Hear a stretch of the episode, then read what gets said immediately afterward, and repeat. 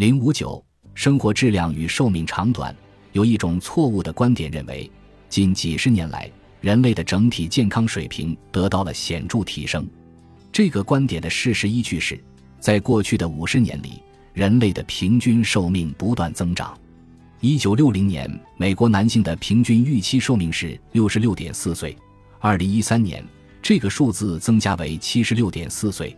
一对美国女性来说，这两个数字分别是七十三点一岁和八十一点一岁，但你必须明白，这两个数字的上升与近几十年来传染病的急剧减少有着密不可分的关系。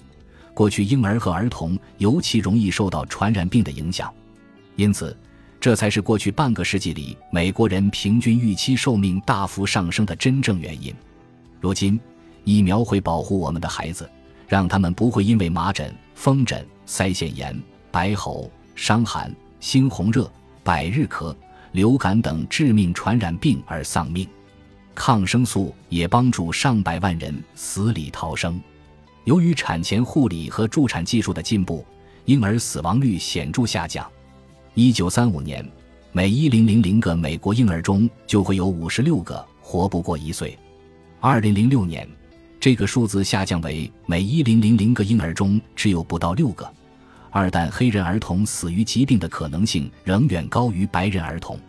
此外，在婴儿死亡率方面，世界上还有其他二十五个国家的数字比美国更低。三，毫无疑问，预期寿命是一个社会健康水平的重要衡量指标。还有一个指标也很重要，我称之为预期健康状况。虽然我们现在活得更久，但我们的生活质量真的更高吗？对大多数人而言，生命中有相当一部分时间都处在逐步衰退的状态。虽然我们常听到现在的五十岁相当于过去的四十岁等乐观的说法，但上一辈人在和我们差不多大的时候，他们的健康状况却远好于我们。一项近期的研究表明，从五十岁左右开始，我们的健康状况就开始下降，这个时间远早于之前的预期。自然而。除非你是一只敏感的金丝雀，否则你很有可能根本意识不到这种情况。那么，美国和世界其他地区相比如何呢？从全球范围看，美国的人口预期健康状况并不理想，排名仅为第三十五位，日本排名第二位。然而，有趣的是，美国每年的人均医疗保健花费为八三百美元，食物上的花费只有二二百美元。日本每年在医疗保健和食物上的人均花费分别为三三百美元和三二百美元。五，这意味着什么呢？